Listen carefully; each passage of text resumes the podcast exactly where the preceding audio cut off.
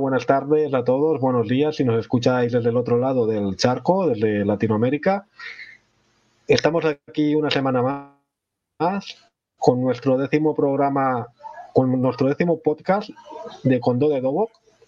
Y hoy nos toca hablar eh, de, temas de, de Cookie One y los Juanes, como ya viene siendo habitual en nuestras rutinas. Hoy para empezar, hablaremos de un nuevo curso de, maestro internacional One que se ha anunciado recientemente en, Nueva Zelanda. Para ello, bueno, contaremos con el Sabonín Rubí de Costa Rica, que nos va a contar sobre este curso, pero bueno, que será más o menos lo, mismo que hemos venido viendo hasta ahora.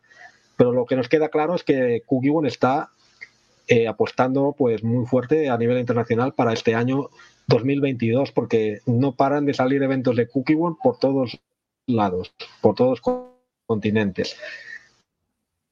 Creo que hay alguna novedad respecto a los cursos y todo el, el, mega evento que se va a realizar en Estados Unidos, de, de One, que también nos dirá algo sobre ello Sabonin Rubí. Y por último, también para hablar eh, del tema de One, tenemos el, que el día 30 de marzo se, se conmemoraba el, el nombramiento del taekwondo como arte marcial nacional coreano y deporte nacional coreano que ocurrió en el, en el 2018. ¿Vale? Y, en, torno a este en torno a esta fecha, pues organizaron un, pequeño evento online, que es una curiosidad, pero que estuvo, parece que estuvo bastante interesante. Ya termina, terminado una vez el bloque de Cookie One, entramos en, en el tema de los cuanes y para ello Hoy contamos con la presencia de un invitado desde Colombia. Es el Sabonín Sergio Arroyo Collante. El maestro es quinto Dan Kukiwon y sexto Dan Mudukuan. Es el director del Doyang Daerion Colombia, presidente para Colombia de Corea Taekwondo Mudukuan Association y director de la Alianza Coreana. Y además me consta que es egresado de Songang University en Corea. No sé si lo he pronunciado bien, luego me, regañarán o no. Espero haberlo dicho bien. Muy bien, muy bien, maestro. En, definitiva, que, el Sabonín Sergio Rollo podemos decir que es el representante de la institución oficial de Mudu Taekwondo para Colombia. Bueno, voy a presentar a los invitados. Por un lado, bueno, colaborador, porque no es invitado, y es habitual. Sabonín Rubí. ¿De qué nos vas a hablar hoy, Sabonín Rubí? Hola, un gusto, un gusto saludarlos a todos. Eh, un abrazo fuerte, como siempre, desde Costa Rica. Eh, esperando que todos se encuentren muy bien. No, hoy vamos a conversar un poquito sobre algunos temas eh, sobre Cookie One muy rápidamente y ya entrar en materia con, con, este, con este tema de los Quan, que verdaderamente es muy interesante y esta vez nos toca con Voodoo Quan, una escuela muy, muy importante. Así que pues espero que, disfruten bastante la conversación y que podamos eh, despertar mucho el interés en la comunidad, especialmente de la gente de Muducuan, para, para resolver algunas dudas y conocer más sobre, sobre esta gran escuela. Muy bien, Saúl Rubí. Y bueno, ahora doy paso a, a Sergio Arroyo para que nos salude y que esperemos que nos cuente muchas cosas sobre Muduquan, que tenemos mucho interés y sé que hay mucha gente interesada con el tema de Muduquan, que va muy perdida con este tema. ¿Qué tal, Sabonín Sergio? ¿Sabonín Sergio o Sabonín Arroyo? Eh, Sergio. Perfecto. Bueno, un saludo muy especial eh, para ustedes allá en España y Costa Rica.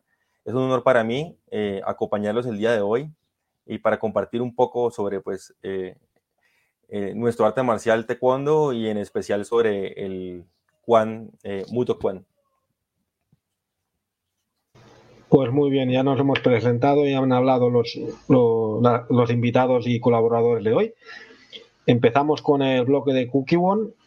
Shaonin Rubí, nos hablas de Nueva Zelanda, hablamos de Nueva Zelanda. Si quiere aportar alguna cosa al Shaonin Sergio Rollo, es libre de hacerlo, no hay problema porque seguro que conoce más que yo del tema. Sí, bueno, esto fue algo que surgió realmente esta semana. Yo, yo me enteré de esto esta semana. aquí dice que tenemos un nuevo seminario en, en Outland, Nueva Zelanda, que se va a llevar a cabo del 28 al 31 de agosto. Ahorita en este momento creo que se está trabajando ya con el de Portugal, que ya habíamos hablado anteriormente, ya este está dándose en este momento. Volviendo al de Nueva Zelanda, eh, pues las mismas, las mismas observaciones que siempre hemos hecho para segundos y terceros danes mayores de 18 años, solo la parte de, de actualización, por decirlo así. Y de cuarto dan en adelante ya la parte de certificación. Hablan por acá de que eh, va a tener una duración de 10 horas diarias de instrucción Em, y que está, creo que organizado por la Unión Continental de Oceanía o, dirigido a toda la Unión Continental de Oceanía.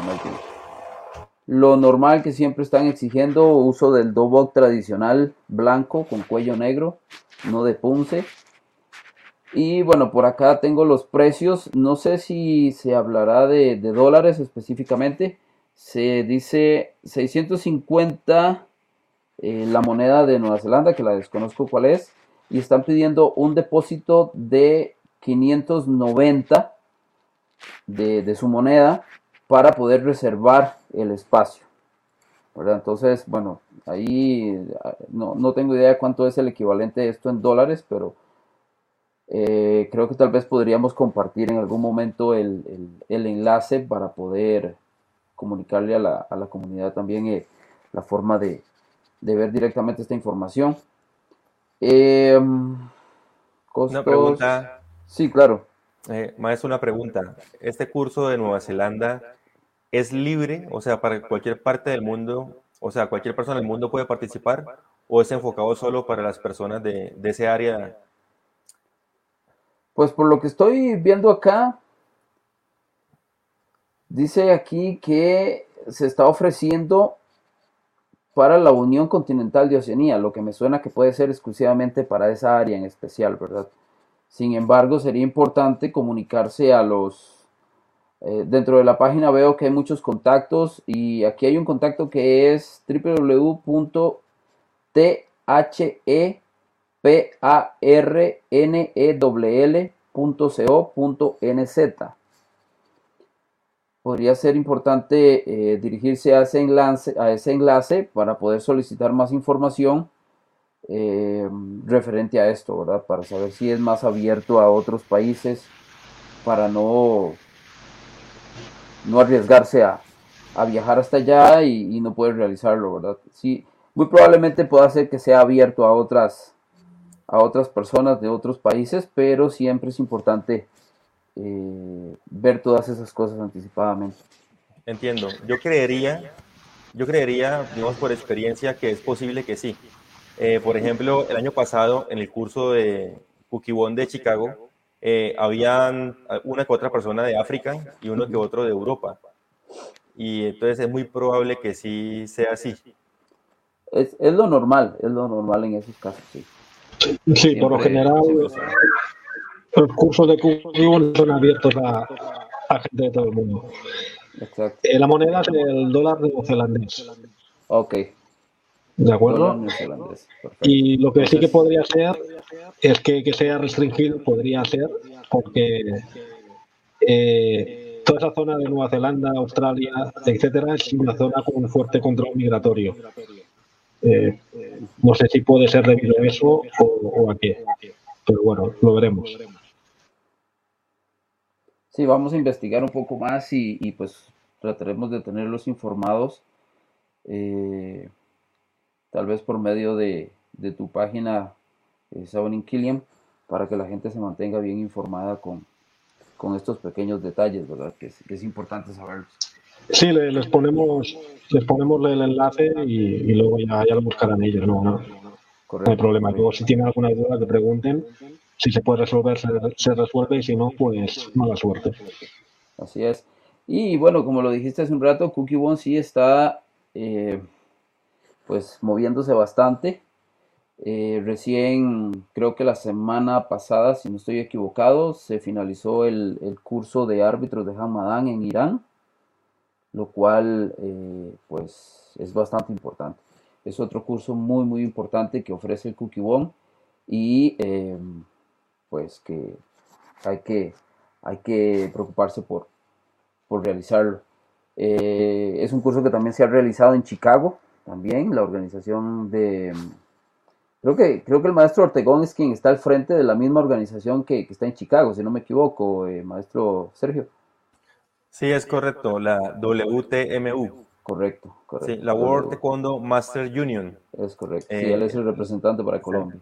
Y yo soy el primer oficial para Colombia. ok, perfecto.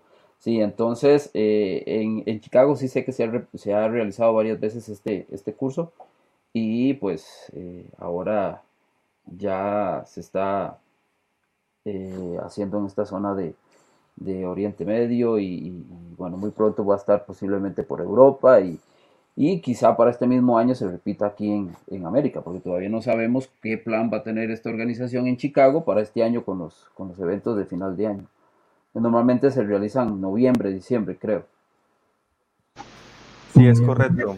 Habrá que ver eh, el espacio que van a dejar entre el de Washington, el de Estados Unidos, y el, y el otro, que no sabemos todavía dónde va a ser. En principio, según lo que dijo Kukiwon, cuando con la entrada del nuevo presidente, era que sería dos eventos eh, por año en cada continente, cada seis meses aproximadamente. Es correcto, es correcto. Sí, sin embargo, bueno, Europa ya lleva tres o cuatro, no sé, ya lleva varios, ¿verdad? Creo que... No, no, eh, solo el de Portugal, Portugal y el, de Dinamarca, creo que era, ¿no? Ah, dos, dos. Pero creo que habíamos creo que habíamos mencionado otro más, no, no estoy, no estoy seguro. Bueno, creo que vamos bien, hasta el momento vamos bien con, el plan, habría que esperar a ver qué va surgiendo, ya está el de Irán, en realidad faltaría otro más para esa zona, y creo que África, África fue en diciembre que realizaron uno, si no me equivoco. De África estoy bastante desconectado, no, no, tengo ninguna fuente de, de donde obtener noticias ni nada creo que, creo que África tuvo uno el, a finales del año pasado. Muy bien. ¿Qué más? ¿Tenemos algo más? ¿O que ponga.? No, creo que, creo que por ahí con esa información, con respecto a lo de Estados Unidos, pues todo sigue viento en popa. Eh, todos los planes van normales, ya se confirmaron todas las, las actividades, tanto la, las presentaciones que va a realizar el Shimon Dan de Cookie Wong, el, equipo de demostración, eh, la visita del señor presidente de Cookie Wong también, todas las actividades. Eh, también se, ya está definido lo del, por primera vez, el curso o, sí, el curso de defensa personal, de los nuevos cursos de defensa personal que va a ofrecer Cookie Wong dentro del marco de, del Master Course para Washington, D.C. Ahí es donde se va a poner por primera vez en funcionamiento ese curso. Entonces eh, va a ser bastante interesante. Entonces ya, ya el evento va súper bien. Eh, ya ahora prácticamente se están ultimando algunos detalles, más que todo en el staff, las personas que están a cargo de ciertas áreas. Es un evento súper grande, entonces se necesita un staff de, de un equipo muy, muy grande y ya prácticamente está todo conformado. Entonces eh, creo que el evento va a salir muy, muy bien. Bien, yo bueno, quería comentar una cosa antes de que me olvide, que lo hemos hablado en el backstage eh, con Shaolin Rubí. Ha salido, me ha llegado una, una circular, una noticia de, esta semana, donde se anuncia un Hamadan en Bélgica. No es un Hamadan oficial, porque no aparece por ningún lado el respaldo de Cookie One, ni el logo de Cookie One, ni nada que lo vincule a Cookie One. Es simplemente un evento, un campeonato normal y corriente que habrán usado la nomenclatura de, de Han para ofrecerlo. Pero yo he estado revisando la circular y no aparece Cookie One vinculada en ningún lado, para que no haya malentendidos con gente que, nos escuche y, y conozca de este evento y quisiese participar. Sí, sí, así es. Eh, de hecho, es un, es un evento que es muy, muy interesante. Hamadan es muy, muy interesante. En Estados Unidos se realiza el Open, el Use Open Hamadan, que sí está vinculado con Cookie One, pero eh, es muy probable que otras, en otros países se pueda dar u otras organizaciones también lo trabajen, pero eh, no necesariamente tiene que ser oficial. Eh, pero sí es bastante interesante el formato de, de, Hamadan. Y yo creo que con toda esta apertura que ha tenido Cookie eh, posiblemente se vaya a dar más esta situación de que otros, otros países, otras organizaciones vayan empezando a organizar sus, sus actividades tipo Hamadan, ¿verdad? Usando un poquito de, del reglamento que se utiliza. Eh, pues ya se sabe que en Hamadan no se usa el, el Kyorugi, es solamente punce, rompimientos y otro tipo de cosas, pero quizá vayan haciendo ellos sus modificaciones y, todo esto, porque por ahí ya también en otra oportunidad escuché de un Hamadan en otro lado, en donde hicieron combate y combates sin protección y combates más cuerpo a cuerpo, una cosa más fuerte y cosas de ese tipo, ¿verdad? Entonces es muy probable que esto se vaya desarrollando más eh, porque es, bastante interesante. Me, gustaría hacer una, una acotación con, con, respecto a la palabra Han Madan. ¿sí? Como ustedes saben, todo lo que sea Han significa Corea y Madan significa patio. O sea, haciendo una analogía a encuentro, ya que en, los patios es donde se encuentra la gente. Y quiere decir encuentro coreano. ¿sí? Y además de eso, no solo es de taekwondo, eh, hay Hamadan de todo, de pesca, eh, de escalar, de todos los deportes tienen Hamadan, de golf. Entonces, para aclarar, y quedaría un poco extraño cuando hacemos Hamadan, por ejemplo, fuera de Corea, encuentro coreano, pues así literalmente como no aplicaría mucho. Yo estaba pensando en, el caso de Colombia alguna vez hacer uno, pero ponerle Kol Madan, ¿sí? Haciendo referencia a Colombia, ya pues respetando el significado de, pues, de la palabra. Y lo otro es que mucha gente está distorsionando también, usan la palabra tal vez sin el permiso, ya sé una palabra que se hizo muy popular y como lo decía el maestro Rubí, eh, metido otras cosas y lo modifican y eso pues es algo que jugaría como en contra de incorporar, por ejemplo, Kyorugi usando la palabra Hamadan puede generar confusión y muchas personas apenas ven Hamadan en otro país, uno automáticamente piensa, ah, algo oficial Kukibon. Entonces quería hacer como esas dos acotaciones. Bueno, a ver, eh, yo tengo unas anécdotas curiosas con esto del Hamadán, que bueno, me, tomo nota de lo que ha dicho Saburín Arroyo, la explicación del origen, bueno, el significado de la palabra Hamadán, porque yo lo desconocía, pero ahora ya me ha quedado clarísimo y además es interesante y contradictorio cuando ocurre fuera de Corea, como bien ha dicho. Eh, pero a mí me sucede dos cosas. En Europa hace unos años se anuncia un Hamadán organizado por la ETU en Grecia a la semana, literalmente a la semana lo cancelan. Porque no funciona, o sea, nadie se estaba inscribiendo. Nadie. Eh, al año siguiente anuncian otro Hamadán organizado desde Polonia. Y le, le, pregunté a un maestro coreano que está aquí radicado en España y le digo, pero si ya el año pasado cancelaron, este tampoco va a funcionar. dice, no, no, este sí que va a funcionar porque lo organiza un, coreano de Polonia. Digo, vale, pues digo, yo digo, por si acaso me espero, no escribo ni nada. Ni maestro coreano ni historias. A las dos semanas estaba cancelado porque tampoco la gente se inscribía. O sea, aquí en Europa los Hamadangs oficiales, porque eran oficiales ambos, con el respaldo de Cookie One, no acaban de funcionar. El único sitio donde he visto un Hamadan fue en España en el 2019, justo antes de la pandemia, que Don Hamadan, eh, respaldado por Cookie One, que mandó las medallas oficiales de Hamadan, pero eh, modificadas para España, y ese sí que fue eh, semi-oficial porque hubo muy poca, muy poca participación, pero se tiró adelante. O sea, los Hamadans aquí en Europa, este tipo de, campeonato vinculado a Cookie One no acaba de funcionar. Igual que en general cualquier cosa vinculada a Cookie One no acaba de funcionar porque ya se ocupan de que no funcione.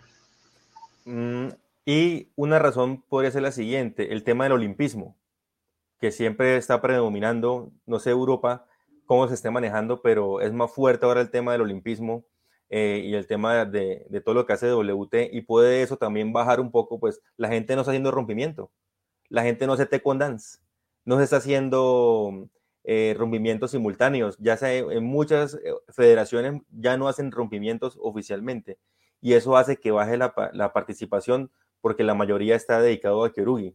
también quiero contar una excepción, un caso especial, que en el año 2008, por primera vez, Corea saca su Hamadan de Corea. O sea, lo hacen en Estados Unidos. Inclusive tengo por acá el DVD, el video, la primera vez que se saca, porque hay dos opciones. Seguir haciendo el Hamadan oficial de Corea y que se haga en otro país, organizado por ese país, pero en ese caso fue que Corea se llevó su Hamadan para afuera, o sea, no se hizo en Corea. La verdad, en mi opinión, viendo el video y recogiendo las opiniones, fue muy desordenado. Sea, nada que ver, no se compara con la organización que tienen los coreanos en sus eventos, que no escatiman dinero, que no escatiman nada, o sea, todo muy bien puesto, pero en Estados Unidos se americanizó. Y ustedes saben cómo son los campeonatos en Estados Unidos, tan masivos, pero en orden y, lo, y, fue, fue americanizado al estilo eh, de Estados Unidos. Se perdió un poco la, esencia de lo que hacen los coreanos. Entonces, eh, también tener en cuenta este dato, pues fue la primera vez y creo que no, no creería que Corea lo, lo, lo vuelva a hacer así. Bueno, yo lo que he visto de, de, los Hamadans en Corea a mí me trae mucho, personalmente, porque es todo un, un evento donde se da cita toda la cultura del taekwondo allí en un mismo lugar, unas fechas concretas, donde hay alrededor de, del, del, ¿cómo se dice ahora?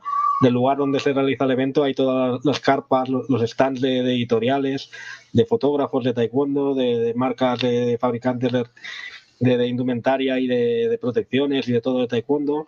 Están los maestros que, venden, algún maestro pues archiconocido que vende allí su último libro, eh, está firmando su último libro.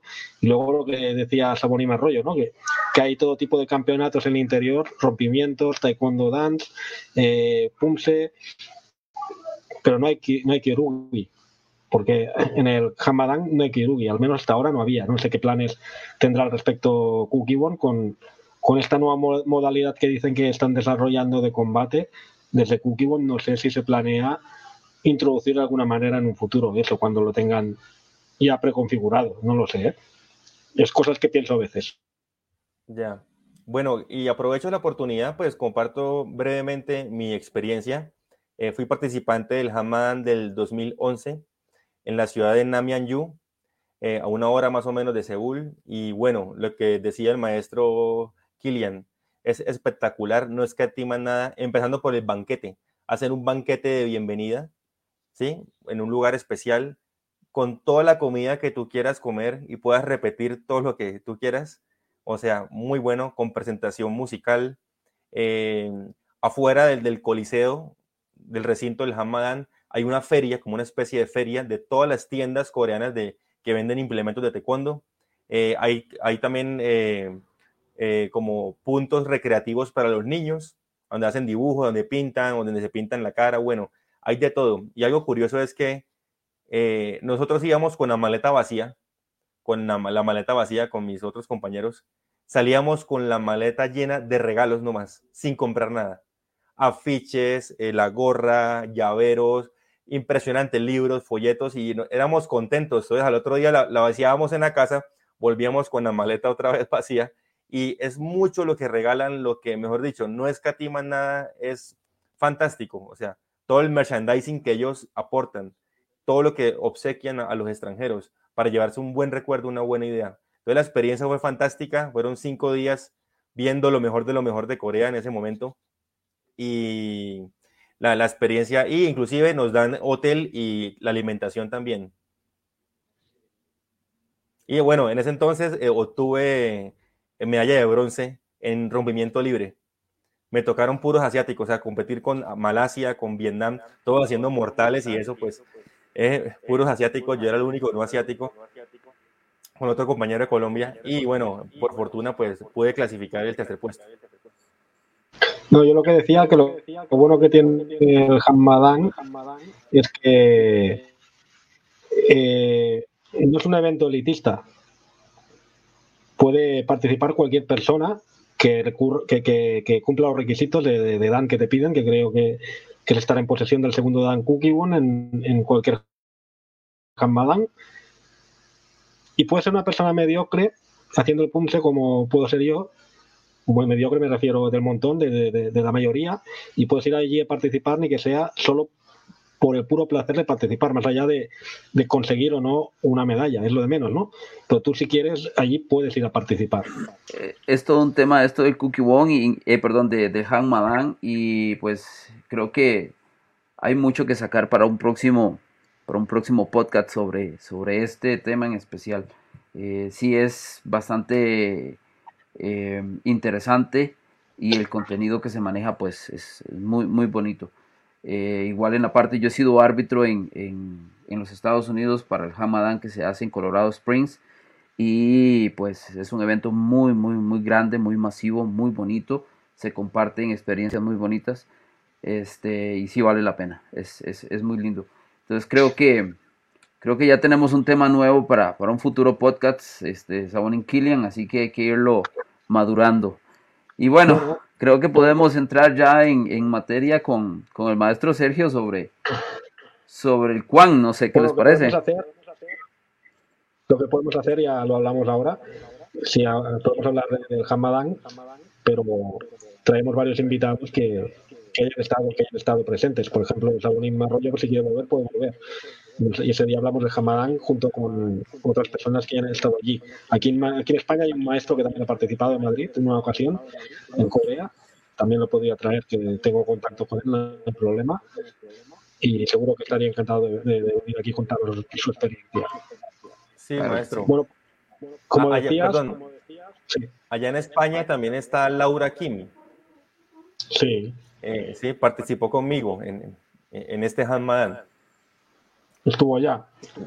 Sí, no sé si tengas contacto con ella. Yo pues me hablo alguna que otra vez con ella, pero también ella, ella, también participó. Es que Laura me está en un eslabón muy alto de la cadena a la cual yo no puedo llegar, por decirlo así. Y supongo que igual le pregunto y seguramente pues igual me dice que no. Se podemos intentar. Bueno, se puede ver. Hay, muchas opciones. Tenemos al maestro Antonio Ortegón, que es árbitro, creo que primera clase, no estoy seguro que, cuál es la clase que él tiene con, el tema de arbitraje Hamadán, pero él, él, creo que podría ser una buena, una buena opción como para que También, sí. sus experiencias como árbitro. Es, el único colombiano árbitro Hamadán. Correcto, correcto.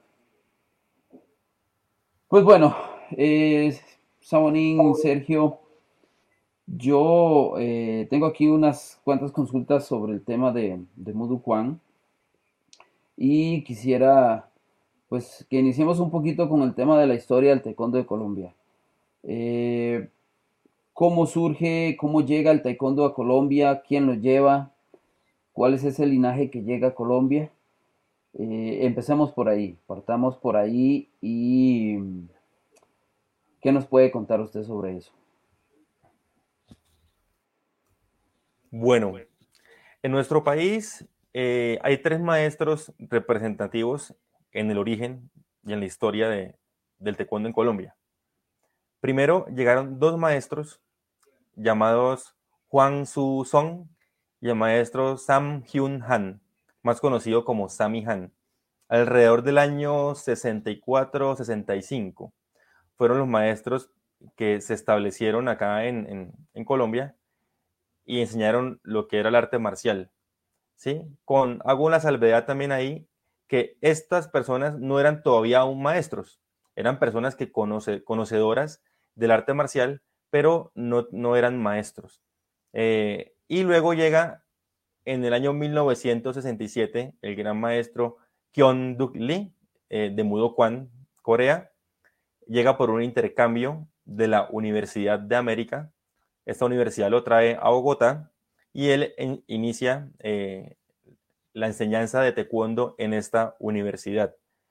tanto así que en eh, la primera exhibición que él hizo de taekwondo en la universidad, este maestro que mencioné anteriormente, eh, Sami Han, él se pone cinturón rojo.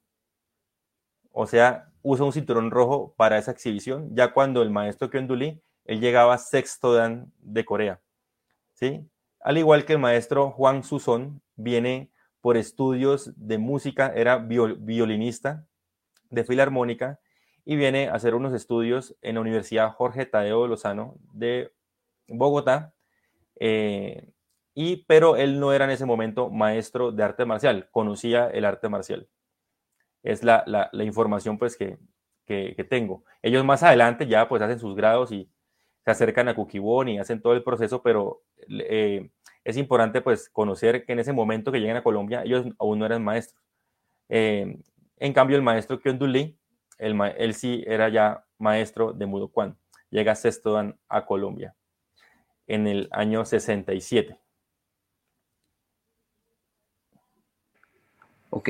El maestro Kyondugli es de Mudukwán. Es correcto. Ok. ¿Sí? De ahí viene ese linaje con Mudukwán. Ese linaje. Eh, bueno, eh, uno de los maestros más reconocidos de Mudukwán fue el maestro Hong Chong-su. El gran maestro Hong Chong-su eh, fue quien, digamos, dirigió la línea de taekwondo Mudukwán. Eh, él fue el primer vicepresidente de Kukiwon, o sea, él fundó Kukiwon junto con Un Yong-kin, que todos ustedes conocen. Eh, un Yong-kin no era practicante, él era más que todo como el área política, era una persona muy letrada, hablaba cinco idiomas, él era atleta, practicó algo de judo y hacía atletismo, pero no era taekwondo. Mientras que el maestro Hong Chong-su sí era un maestro de, la, de arte marcial. Tanto así que muchos dicen, realmente el maestro Hong Chong-su debió haber sido el primer presidente de Kukiwon. Pero como él no tenía estudios, digamos, la persona pues más idónea era eh, el doctor Un Yong Kim. Entonces, este maestro Hong Kyung-soo es el maestro de, de, mi maestro, del maestro Kyung Dul Lee, y, y, también, es el, el, también es el maestro del famoso maestro coreano Kan Chin Chol, que todos ustedes también eh, conocen. Eh, o sea que el maestro Kan Chin Chol sería como el hermano menor de, de, de, del maestro Kyung Dul Lee. Eh, ese es como el, el linaje de, el linaje de Taekwondo Mudo Kwan. Como ustedes saben, Mudo Kwan tiene tres líneas: la línea de Subak Do, la línea de Tang Sudo y la línea de Taekwondo. Entonces, si me permiten, eh, o no sé si está en la pregunta, pues aclarar el tema de estas líneas, cómo se formaron. Sí, una pregunta que veo que nos estamos cortando. El maestro Kyung Duk Lee, cuando llega a Colombia, todavía no existía la Taekwondo Mudukwán, ¿correcto? ¿O ya existía en ese momento? No, ya existía. Lo que no existía era Kukibon ni WTF en ese sí, momento. Sí, ¿Sí? Entonces. Sí, sí, no, diga, diga. Sí, él, él llega a Colombia y aún no estaba en esas organizaciones. Entonces él enseñaba las figuras tradicionales de, de Tang Sudo.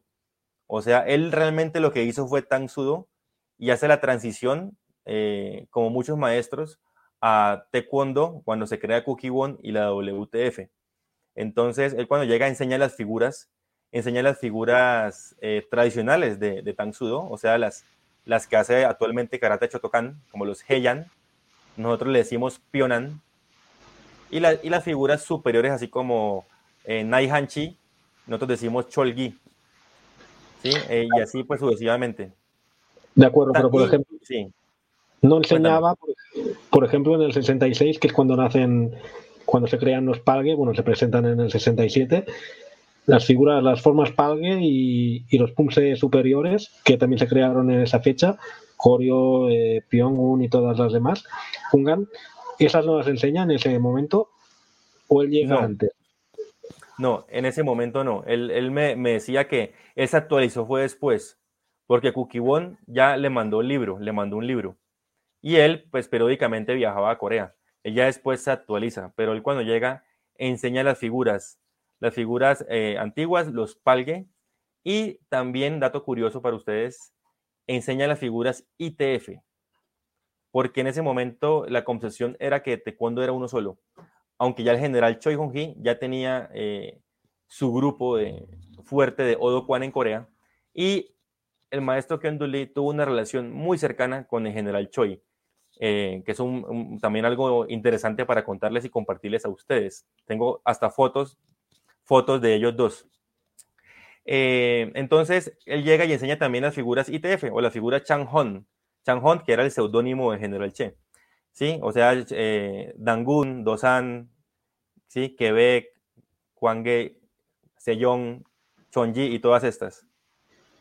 Sí, sí. Yo, bueno, yo las conozco. la mayoría de los oyentes igual no, pero, yo sí. Exacto, las figuras del taekwondo ITF. Eh, entonces él enseña esas figuras y al comienzo le expedía los dos diplomas, porque siempre, siempre nos enseñó toda la vida que taekwondo es uno solo, no le gustaba esa división. Eh, ya su país estaba dividido y también sufría mucho de que su arte marcial se dividió. Entonces, al comienzo, él daba los dos diplomas. ¿Sí? Daba el diploma ITF y WT, o sea, Kukibon. O sea, ustedes, los primeros alumnos recibieron dos diplomas. Hasta más adelante ya se, se, separó totalmente. A ver, el, diploma, supongo, imagino, ¿eh? no sé, igual me equivoco, pero el diploma Kukibon o WT hasta el 78 no empieza a darse, porque hasta esa fecha cada cual seguía dando sus propios diplomas de la, de la KTA sí que he visto algunos de esas fechas, pero en el caso de Cookie todavía no. Eh, todavía lo que pasa es que correcto. daban, seguían dando eh, certificados propios. Exacto, él daba su diploma de Mudo Kwan. Él daba un diploma de Mudo Kwan, diploma propio, y más adelante, cuando ya nacen eh, estas dos entidades del taekwondo en Corea, ellos, él empieza a dar los dos certificados hasta que llega un punto ya de, tanta diferencia técnica que dejó de dar los diplomas ITF y sigue, sigue solamente el camino de, de Cookie One. Él abandona, digamos, ITF hasta cierto punto, lo, lo, lo, hace, lo ejecutan y ya después quedan solamente con línea Cookie One. El general Che le otorgó a él el séptimo dan ITF. El séptimo dan ITF.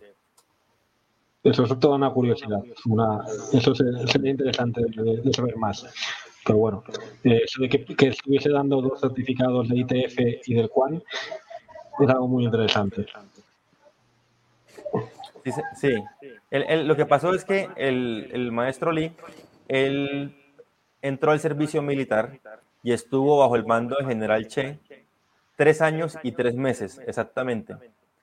Entonces, durante ese tiempo, eh, pues estableció una amistad con él hasta el último aliento de vida del general Choi. Tanto así que él lo llamó a Pyongyang cuando estaba ya agonizando, ya en, los últimos momentos de su vida, ya no podía hablar. Contestó la esposa en Pyongyang, eh, llamó para despedirme y ya el general Choi ya no podía pasar porque ya no podía hablar. Eso es algo curioso, pues, dato pues importante de esa historia, de esa amistad de ellos dos. Y quiero contar una de las anécdotas más importantes que toda la vida el maestro me la contó más de 10 veces, junto al general Choi Hong-hee, bueno, correctamente pronunciado es Che.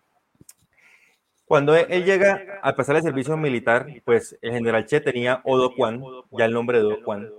Y como el maestro Lee viene de Mudo Kwan, o sea, otro Kwan, el general Che le dijo, no, aquí somos todos Odo Kwan. Usted, cinturón blanco, Odo Kwan. Pero ya él venía cuarto dan de Mudo Kwan. Entonces le tocó poner el cinturón blanco y listo, respetó esa, esa, orden. Y él dije, yo espero cuando llegue el combate. ¿Sí? Entonces, cuando, entonces lo, el, general Che dándole órdenes, Cabo Lee, tráigame, cómprame chicles, Cabo Lee, cómprame cigarrillos, Cabo Lee, barra, y así, y él se queda callado. Yo espero el combate, decía, yo espero que llegue el combate. Claro, ya siendo cuarto dan, pero con un cinturón blanco. Cuando llegó el momento del combate, todos los altos mandos, todos tenían cinturón blanco, los coroneles, los, sí, él, él era un soldado raso. Entonces, eh, o un cabo, cabo, como cabo primero. Entonces, eh, llegó el momento del combate, ya él siendo cuarto dan, pues con mucha habilidad, pero todos tenían cinturón blanco. A todos los, o sea, los reventó, como decimos. O sea, sí, la superioridad pues salió y a todos los dejó sangrando por la nariz, él cuenta. Entonces, el general, el general Che se entera de esto y lo llama, y él llega, sí, llega, se para, hace su saludo, y, y entonces el general Che lo que hace es devolverle su cuarto dan y subir el estatus y el ¿sí? su estatus. También eh, en esa misma época, el maestro Lee había puesto un letrero en su división arriba, Tan Sudo Mudo Kwan. Y al general Che lo llaman y le cuentan, acá, aquí un soldado puso que Mudo Kwan. Entonces, ¿cómo así? ¿Quién es, esa persona? No, el, cabo Kyon Lee. Entonces, em, lo regaña y le, dice que, quite el letrero. O sea, lo hace quitar el letrero. Porque, pues, en, ese momento eran Odo Kwan. Entonces lo regaña, quite ese letrero de Mudo Kwan. Aquí somos Odo Kwan.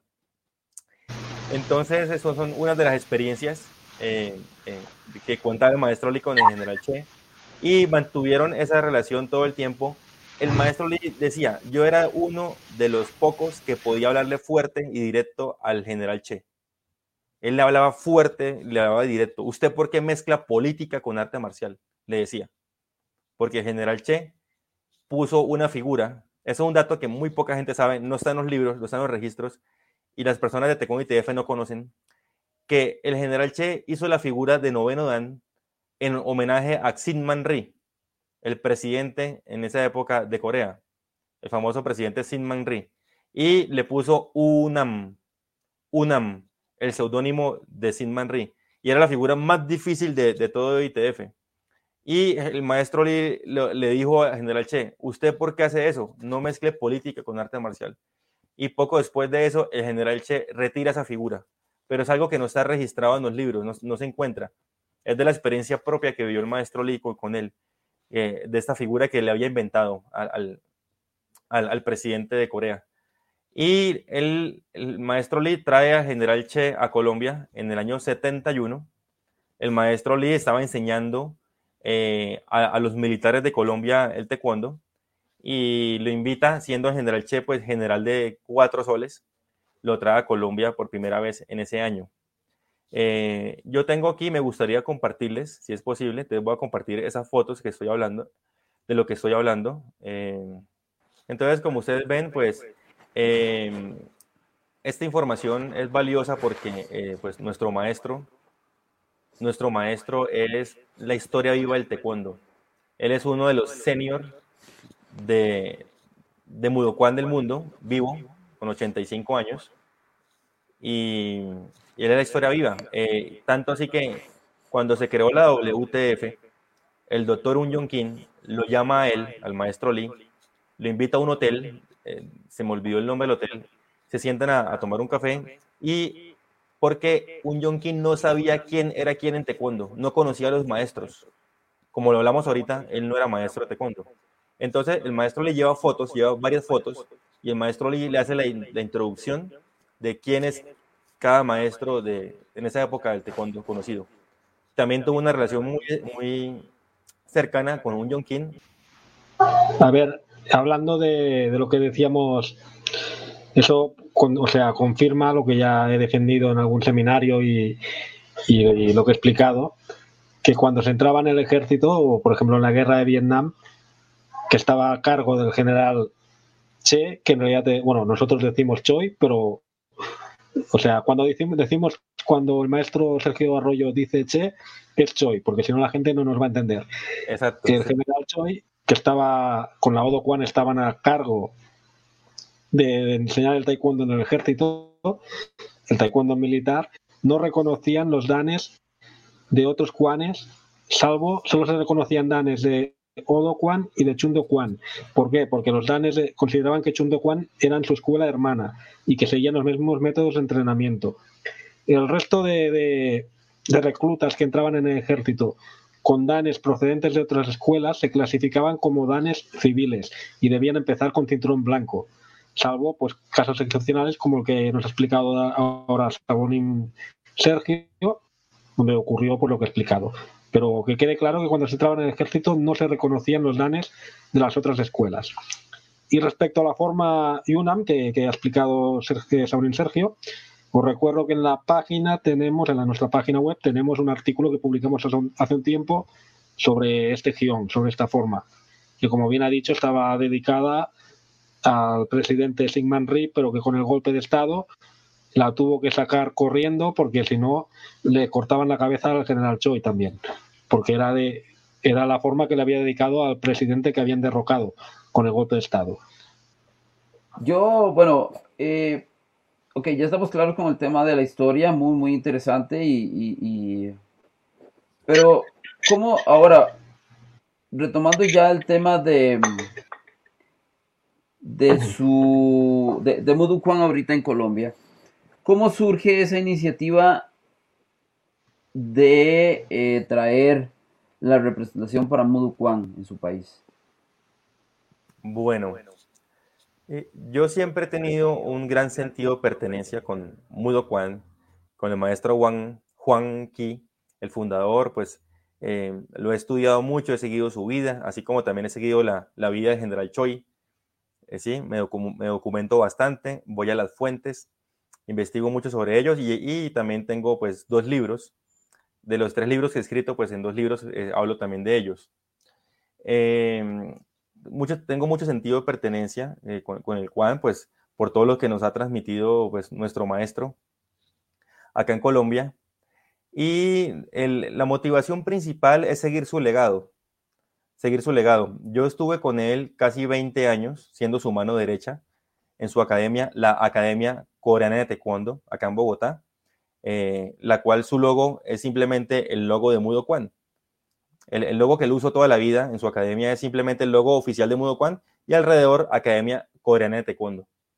Y estuve 20 años eh, con él siendo su mano derecha eh, yo me independicé de él en el año 2016.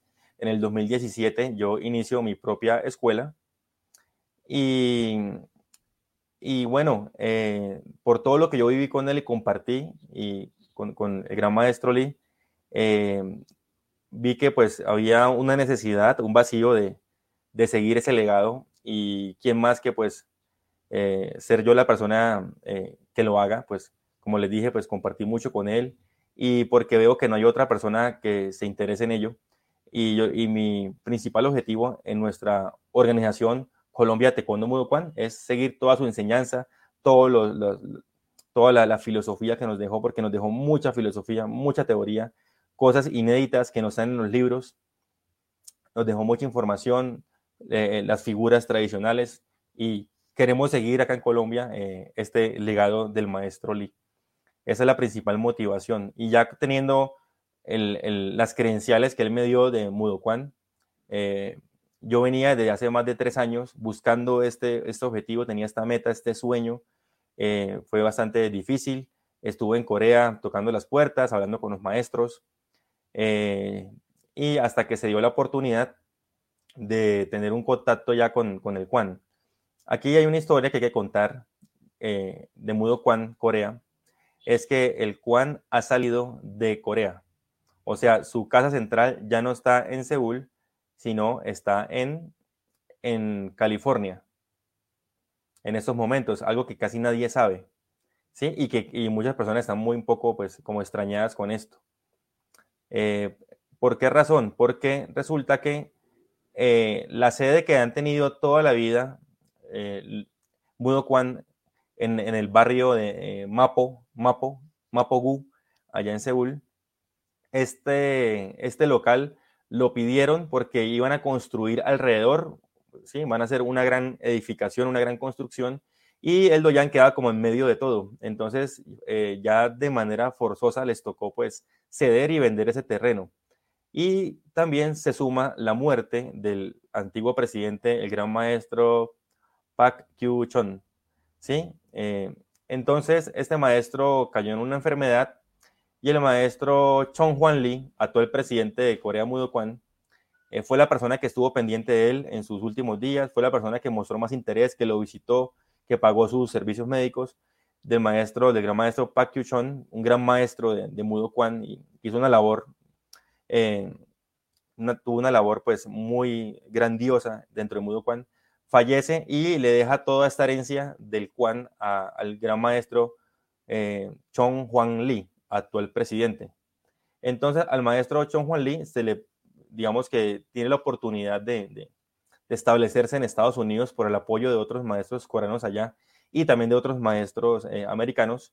Y digamos que sale de Corea eh, y se establece ahorita en California y, allí, y se reestructura el Quan. O sea, hubo una reestructuración porque como ustedes hemos hablado ahorita, algunos Quanes pues quedaron como rezagados, como un poco olvidados, sin fuerza, y ahorita tomó fuerza Mudo Quan, de cierta manera saliéndose de Corea, ¿sí? Eso pienso que, aunque muchos no están de acuerdo con esto, eh, de todas maneras el presidente sigue siendo coreano, sigue siendo la misma tradición y en su directiva eh, hay muchos coreanos maestros muy famosos, conocidos en, en, en la directiva del Kwan. Entonces se estructura y está otra vez pues eh, buscando como las personas y las representaciones.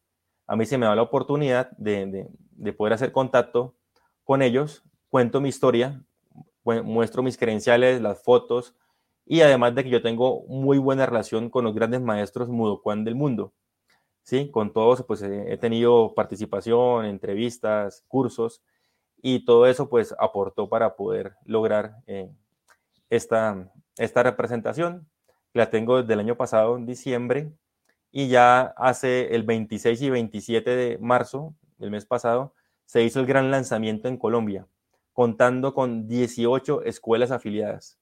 O sea, comenzamos en grande con 18 academias de todo el país, de más de 10 ciudades del país, y seguimos en crecimiento. Ya todos tienen membresía de Colombia Taekwondo Mudo Kwan y, eh, y ya también algunos tienen los grados oficiales de Mudo Kwan, o sea, el certificado, el diploma que se entrega oficialmente, que ha, entregado toda la vida eh, Mudo Kwan.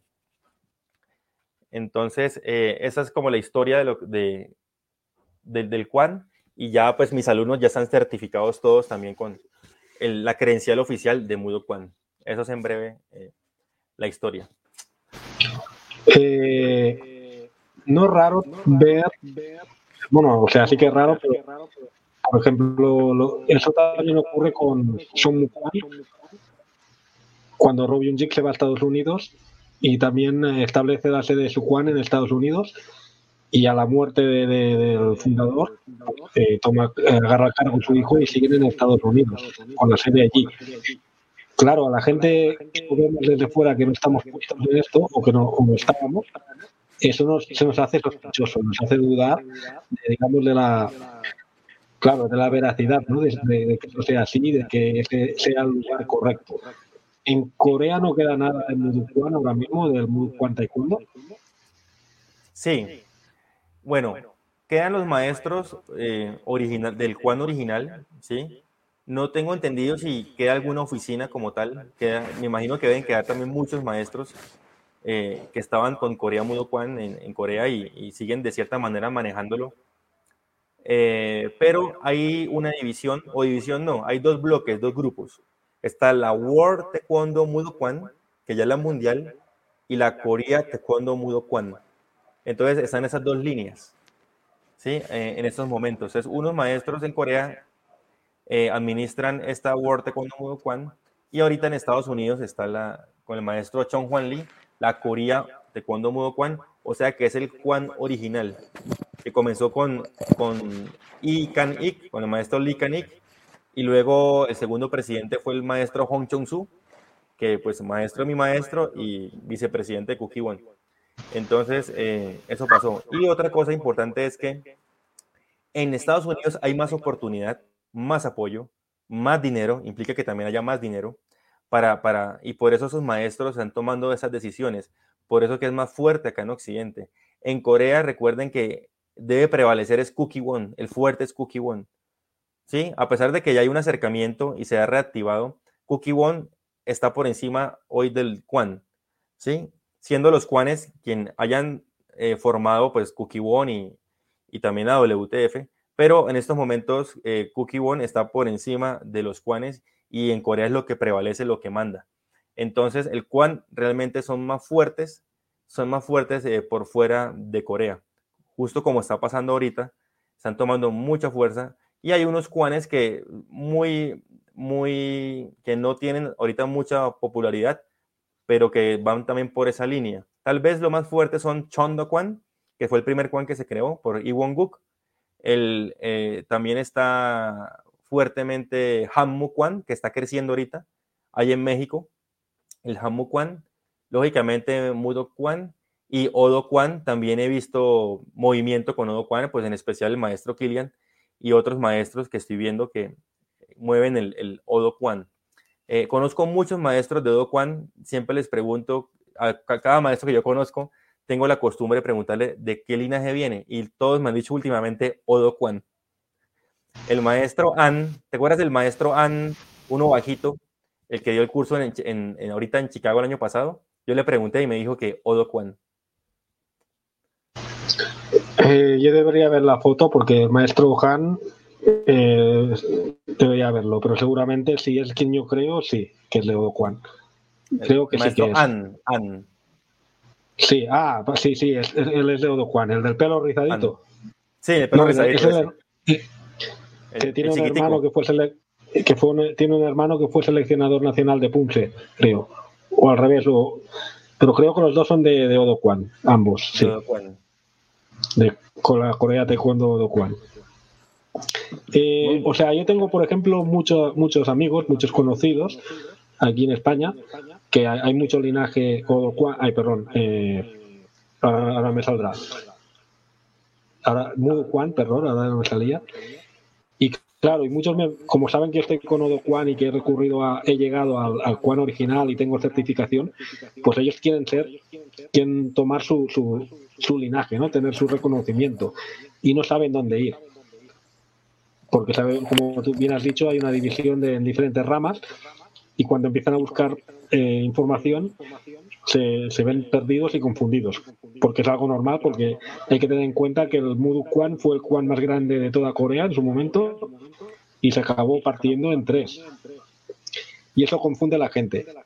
Si alguien ahora quiere retomar el linaje con certificación oficial de Mudu Kwan, ¿dónde tiene que ir? ¿A la World Taekwondo Mudu Kwan o a la Corea Taekwondo Mudu Kwan entonces? ¿O ambas? A la, cualquiera de las dos. Bueno, ambas, ambas respaldan el, el Kwan, pero lo, el conducto regular sería primero eh, Korea Taekwondo Mudo Kwan Association, que es realmente la, el primero, el Kwan original. Deberían, eh, sí, acercarse a, a este Kwan, eh, a, a, la oficina central, a la casa central, que está ahorita en California, y que preside el maestro Chong Juan Lee. Me gustaría hacer también una acotación eh, ya que el maestro Kilian lo ha mencionado, de las tres ramas de Mudokan, cómo se, cómo se diferencian o cómo, cómo surgieron. A ver, es una historia larga, pero vamos a tratar de hacerlo en breve para que los oyentes puedan entender esto y salir de las dudas. Bueno, el gran maestro Juan Gui eh, es un maestro que él insistía siempre en rescatar como la raíz de las artes marciales coreanas ¿sí? El, por eso él pues adoptó estos nombres. Cuando él, él, él hay, bueno, hay muchas eh, eh, teorías de, su práctica o de su linaje marcial, ¿sí? La primera es que él, cuando tenía siete años, eh, en una fiesta tradicional coreana llamada Dano, que se hace el quinto día del quinto mes del calendario lunar, vio como una persona, un joven, se defendió de siete personas. Y esto que estoy contando también lo cuenta actualmente el hijo del maestro Juan Gui. Eh, en ese momento, pues este, este joven se defendió de siete personas y el maestro Juan Gui quedó muy marcado con esto, con este hecho que él se defendía y bloqueaba con sus pies.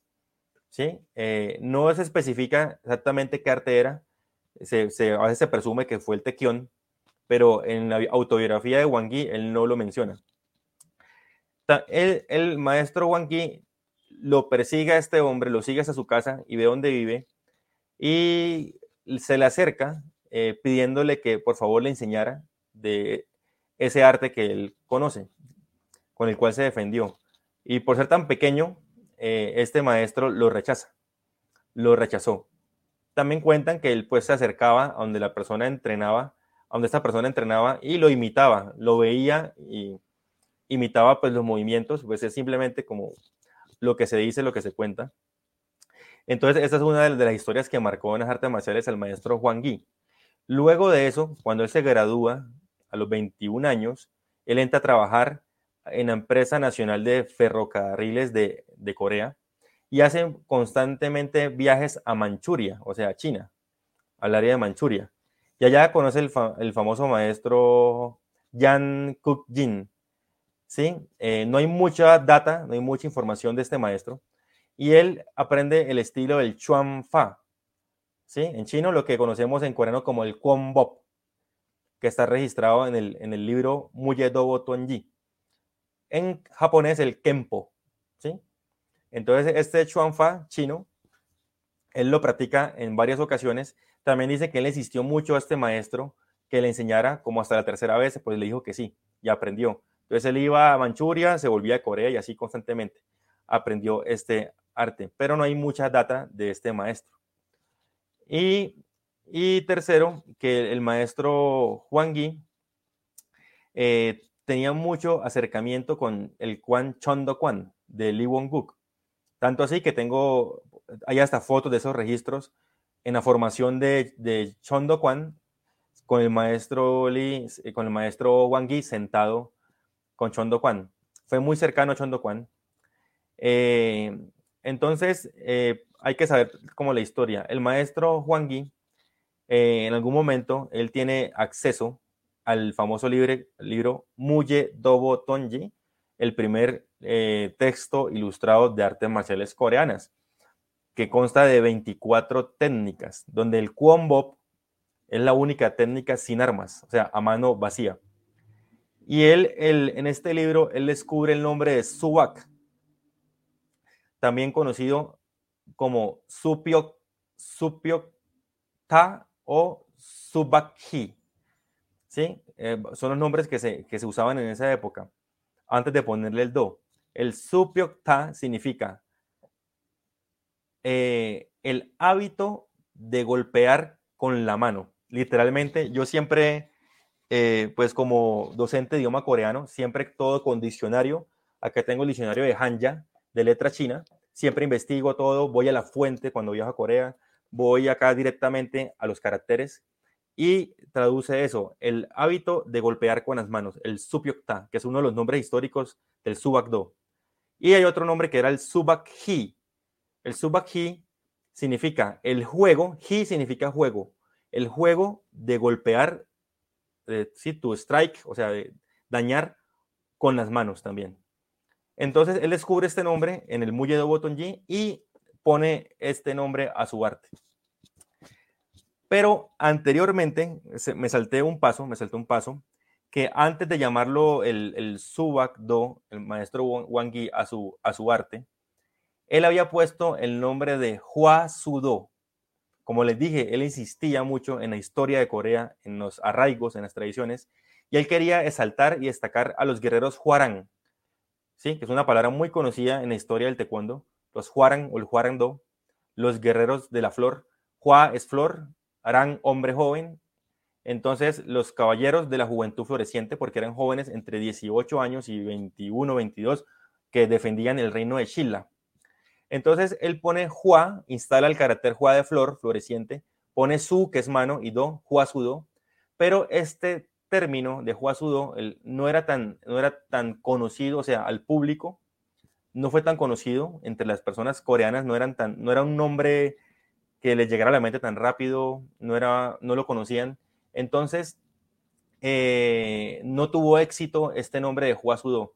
Él incluso había creado la Huasudo Association y tampoco pues tuvo éxito. Entonces él decide cambiar el nombre y ahí es donde él establece el nombre de, de Subak-do. ¿sí? sacándolo del libro, porque él quería, él, insistía en, en arraigar un nombre de la historia de las artes marciales coreanas, de lo antiguo. Insistió mucho con eso, por eso nunca estuvo de acuerdo con el general Choi. Siempre, como decía mi maestro, ellos fueron agua y aceite todo el tiempo, pero son los dos maestros tal vez más representativos de la historia del taekwondo. Además de esto, eh, otro hecho importante eh, es el gran maestro Wang Qi estaba muy tenía una estrecha relación con el gran maestro Lee Won-guk, fundador de Chondokwon, quien entrenó en Japón con el padre del karate moderno Gichin Funakoshi de la escuela Chotokan y el maestro Lee Won-guk, después de esto, llega a Corea, eh, instala su Kwan con el nombre de Chondokwon o sea, Chotokan, pero en coreano, la escuela de la ola azul. Y este hecho eh, tiene pruebas, tiene material gráfico eh, y registros de que el, maestro Wang Qi tenía una gran relación con Chondo Kwan. Eh, entonces, esto nos da por pensar que eh, el maestro Wang Qi tuvo esta influencia para eh, adaptar a su Kwan, Mudo Kwan, las figuras japonesas, las formas japonesas. O sea, estamos hablando de los Heian, que en coreano es Pyonan, y las demás figuras superiores.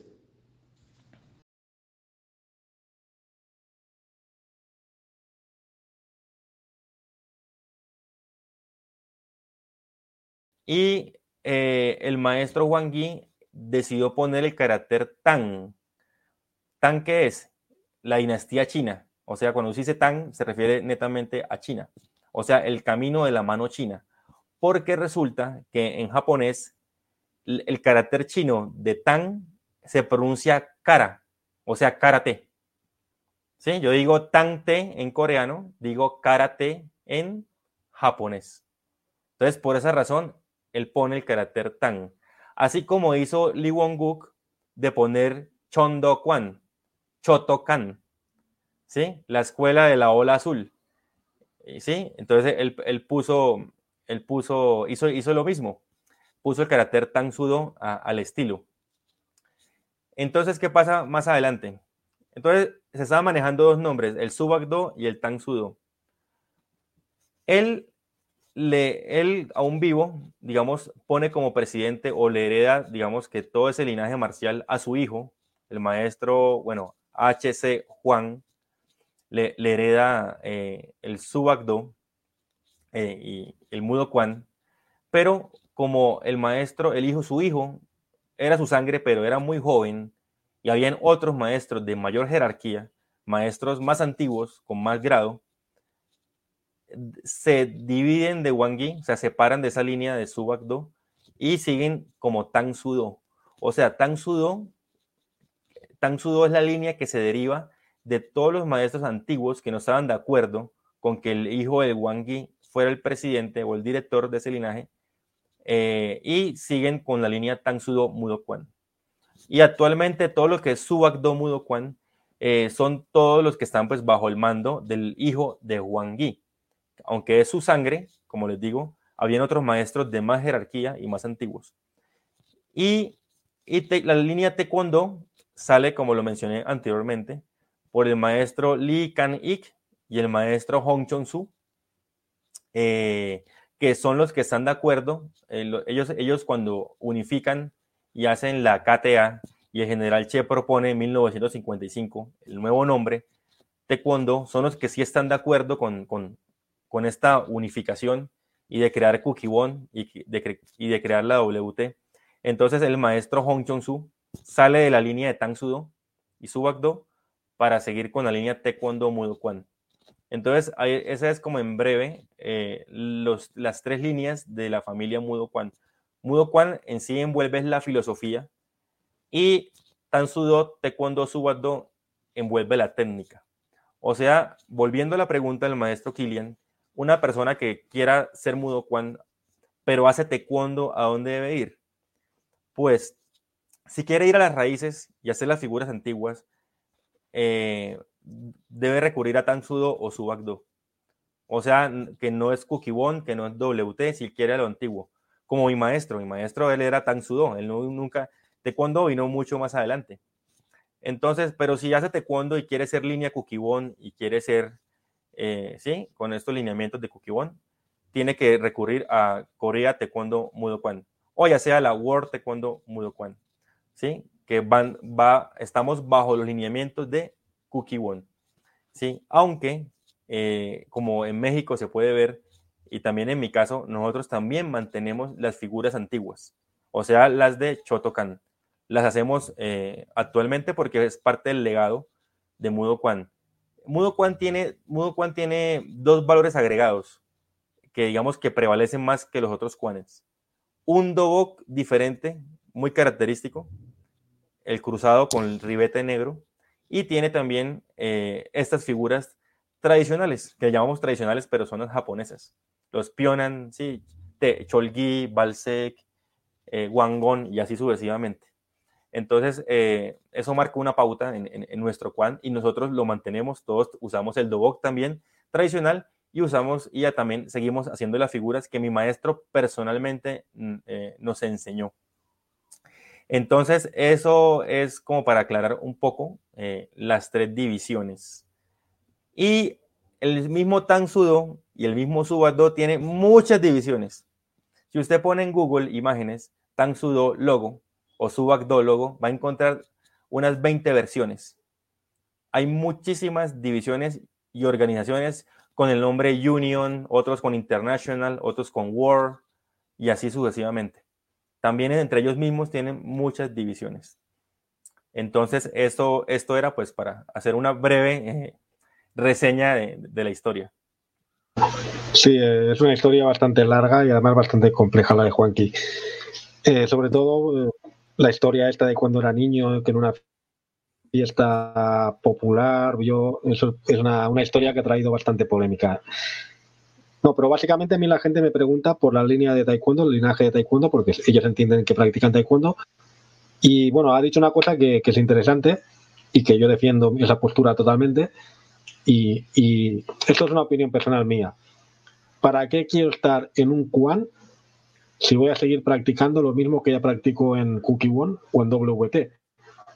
Si tengo que estar en un Quan, más allá del valor sentimental que pueda tener, tiene que ser para rescatar las enseñanzas de ese Quan, originales de ese Quan, las formas de ese Quan, porque para hacer lo mismo que hago en Cookie One es, tirar el dinero, porque lo único que haces es gastar dinero. Yo, por ejemplo, Quan lo veo como una puerta a, los Kions, lo que en ITF se llama los tools, y esas formas antiguas y esas enseñanzas anteriores a todo lo de Cookie One y la WT. Por eso que, muchas veces hay gente que, quiere certificación del Juan original y la pregunta es ¿para qué la quieres? ¿no? ¿La quieres para aprender algo más o, simplemente la quieres para tener una certificación que colgar en la pared?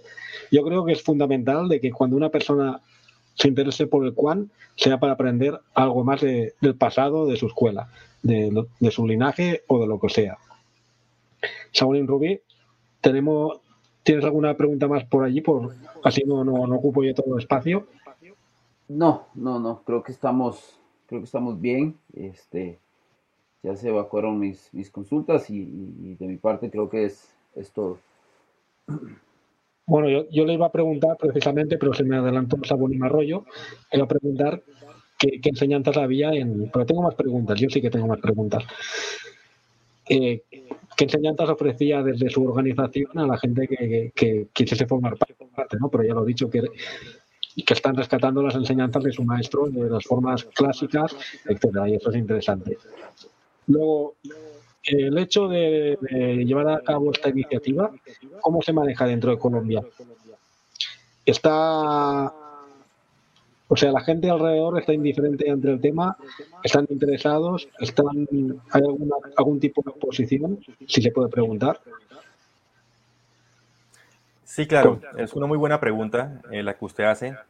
Eh, bueno, la situación en Colombia eh, es un poco particular y también a veces difícil, porque como ustedes saben, pues las, las federaciones nacionales tienden a tener, quieren tener siempre como el el dominio de, lo que es el taekwondo en el país. Y, y sí tenemos eh, algunos detractores, algunas personas que, nos ven como, como, un rival, una rivalidad, una competencia, y nosotros no somos ninguna competencia y, ni, y tampoco rivalidad con las federaciones nacionales ni las ligas, por la siguiente razón y la sencilla razón que nosotros enseñamos cosas diferentes a ellos y que a ellos tampoco les interesa. O sea, a una liga ni una federación le va a enseñar los, le va a importar los hyons, o sea, las figuras antiguas. Eh, no les gusta la cultura coreana, que yo enseño. Mi especialidad es la cultura y el idioma coreano, enseñar el idioma coreano, los rompimientos, el Hochin Sul, defensa personal, y todos esos aspectos del arte marcial que se han perdido, el combate por pasos. Yo enseño un Hanbon Kyorugi, Sebon Kyorugi, combate un paso, combate a tres pasos. es característico de, de, de Mudo Kwan. ¿Sí? Entonces, eh, nosotros no es una rivalidad entonces, y además de que ellos solo se enfocan en WT y Kyorugi, solo el combate. y si, y, si acaso Pumse. Entonces, eh, el fuerte realmente se combate. Entonces, digamos que no, no chocamos con, con, con, los, con lo que ellos hacen. Entonces, por ese lado no. Y eh, ahorita hay mucho interés de las personas que, que han tenido ese romanticismo con Mudo Kwan toda la vida. Y mi maestro fue Mudo Kwan y Mudo Kwan. Y ahora quieren certificarse y tener una credencial oficial de Mudo Kwan. Entonces he recibido varias llamadas, he acogido algunas personas de estas. Eh, sí, si cumple los requisitos, porque tenemos unos filtros, si cumple los requisitos eh, para que venga a, nuestro Juan. Y tenemos también unos derechos y deberes que deben cumplir. ¿Sí? Entonces, eh, como usted lo ha dicho, o sea, para que venga un Juan, si no voy a hacer lo que el Juan, la esencia del Juan, hacer lo que hace el Juan normalmente. Nosotros, el Mudo Juan tiene cinco pilares o cinco valores, que son la tradición, la cortesía y respeto, la historia, la técnica y la filosofía. Son cinco pilares del arte marcial. Entonces, bajo esos cinco pilares estamos trabajando nosotros, rescatando, llevando las raíces del taekwondo, la mística, la filosofía, la cultura a lo más alto, que se ha descuidado por el olimpismo. O sea, somos realmente tradicional sin desconocer, lógicamente, y sin perder los lineamientos de Cookie One. Ya que pues yo también soy KMS, ¿sí? Cookie One Membership, mi academia, y, sigo los lineamientos eh, y voy a los cursos Cookie One y por encima de todo, pues primero está Cookie One. ¿Qué, qué, planes, sí, qué, qué, planes o proyectos para expandir, para, para cooperar y ayudar o atraer más a otros, a otros países hacia esta organización puede eh, visualizar usted en este momento? Bueno, en este momento, en el caso especial de Sudamérica, eh, con esta nueva reestructuración del CUAN, pues hay muy poquitos países nombrados oficialmente. ¿sí? Está Brasil, está trabajando Brasil, eh, México. México, eh, eh, hay un maestro en Panamá, el maestro Baro Barragán, que también es de linaje mudocuano, o sea, él es mi hermano mayor, él también es alumno del maestro Kenduli, fundador del taekwondo en Panamá. Y bueno, y hasta ahora pues estamos en, en, expansión, buscando adeptos eh, personas que quieran pertenecer al, al y cumplan los requisitos. Ah, también está Aruba. Un amigo de Aruba eh, también está ahorita, que les hizo la transición de Tang Sudo a Taekwondo Mudo Kwan. Pero apenas está, se está dando a conocer, se está dando a conocer y estamos en crecimiento. Mi, mi objetivo en Colombia es, eh, mi objetivo en Colombia es integrarnos, hacer el primer campeonato nacional Mudo de Colombia y lo quiero hacer tipo Festival Hamadán con todo lo que se ha perdido, rescatando el rompimiento y las otras áreas, las otras eh, eh, modelos de competencia que se han perdido, eh, hacer campamentos, traer maestros mudocuán de, de afuera, hacer conferencias. muy pronto estaré dando la conferencia de la historia mudocuán, al, al, cual pues aprovecho la oportunidad para invitarlos. Sería un honor que nos acompañaran a esta conferencia. Eh, pronto le estaré enviando la información, pero voy a hacer una gran conferencia donde convoque a toda Colombia y otros países de la historia con fotos y fundamentos de Mudo Kwan. Eh, y bueno, esa es la idea. Eh, todos los días llaman muchas personas para afiliarse, para qué hay que hacer, cuáles son los requisitos. Estamos creciendo, estamos creciendo y ya la mayoría de los afiliados están certificados. Digo que, yo no, creo que pueda asistir porque me queda un poco lejos Colombia. Ah, no, virtual. Ah, virtual, bueno. Eh, ¿Qué más? Tenía, tenía una pregunta, pero estaba, me daba fallo en la conexión. Ya se me ha ido de la cabeza. Si alguien en España, por ejemplo, algún amigo o algún conocido me pregunta cómo acceder eh, a Kwan, a Kwan Taekwondo, tengo un problema si le su contacto, les puedo decir que contacte con usted, o si escuchan el programa y quieren contactar con usted, ¿hay algún problema? Sí, eh, tenemos un, un, un, filtro, un conducto regular, ¿sí? Podrían eh, contactarse conmigo directamente para yo hacer la recomendación directa a la casa central. Sería como el conducto.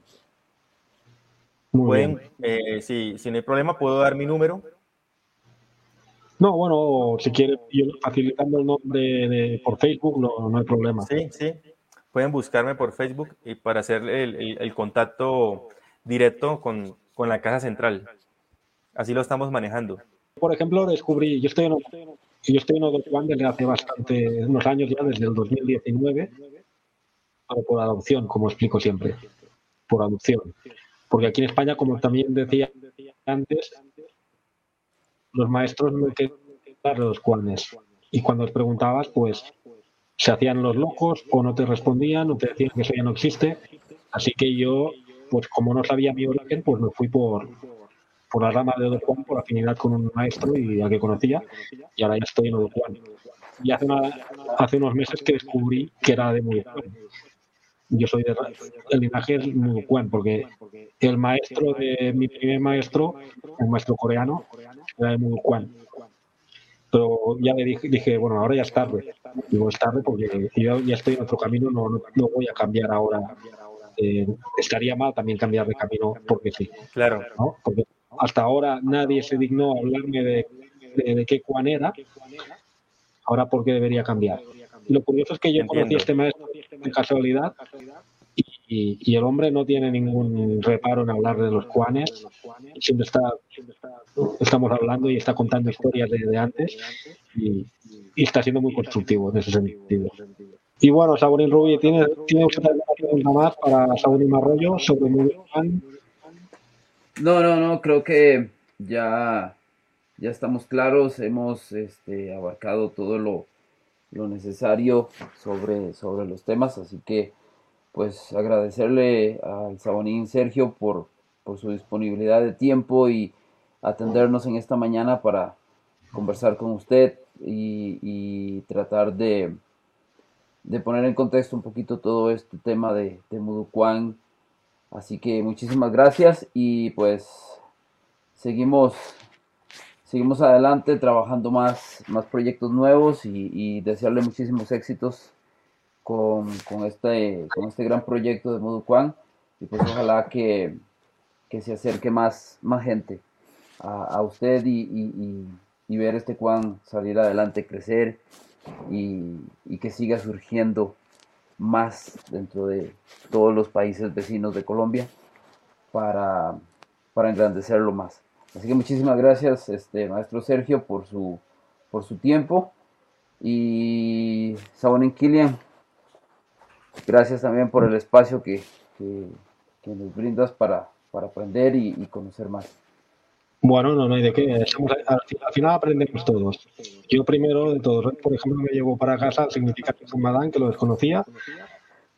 Una charla también que me llevo muy interesante y que sí, yo creo que va ayudar y a resolver bastantes dudas de gente que, pues, lo, que te pregunta mucho por el tema de Muducuán, porque aquí en España también tuvo una fuerte presencia Muducuán y que yo creo que van a encontrar respuestas en todo lo que he explicado Isabonín Arroyo. Si en algún momento se oye ruidos de fondo es porque tengo los, los amiguitos, bueno, he tenido los amiguitos de mi hija en casa y estaban armando ruido por aquí. O sea, es por eso, lo lamento que tenemos que hacer el programa dedicado a Hamadán, como ha dicho Saúl en Rubí, ha sido, bueno, ya lo tenemos ahí para hablar sobre Hamadán. Podemos invitar, por ejemplo, de nuevo a Saurín Arroyo si quiere venir para hablar exclusivamente de, cómo es un Hamadán, junto con otras personas que hayan participado.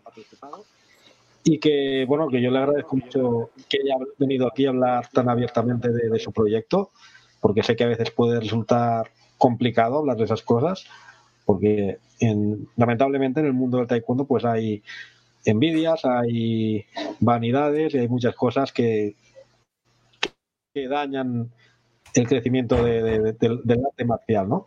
Y a veces, pues uno venir a hablar de ciertos proyectos en público, a dar a conocer su proyecto, pues es puede resultar complicado y a la vez es un acto valiente, ¿no? Por mi parte, yo también agradezco la presencia de Sergio de Sabonim Arroyo, de Sergio Arroyo. Eh, ya digo que me ha enriquecido mucho lo que he explicado y me llevo muchas cosas para anotar. Sabonín Arroyo, ¿quiere decirnos alguna cosa para acabar? Claro que sí. Eh, bueno, eh, primero que todo, agradecerles a los dos por su hospitalidad, por este espacio, por contar conmigo. Ha sido un honor para mí compartir con ustedes.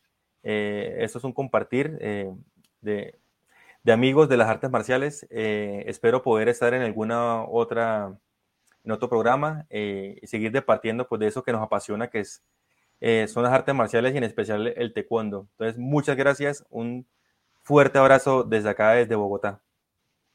Muy bien, gracias a usted por estar aquí con nosotros. Y ya cerramos el programa porque vamos pasadísimos de la hora. Os recuerdo que la semana que viene es Semana Santa, o sea, no vamos a grabar programa. Y lo que os vais a encontrar es una entrevista que vamos a rescatar de, del pasado, que hicimos en, algún momento del pasado, y que cumplirá la, función de programa de esa semana, porque la semana que viene descansamos todos, que nos lo merecemos. Eh, son fechas para estar con la familia, con los hijos, con, con los amigos, y vamos a descansar un poco todos, ¿de acuerdo? Pues muchas gracias por escucharnos hoy y hasta el próximo programa. Chao, chao. Muchas gracias. Hasta luego.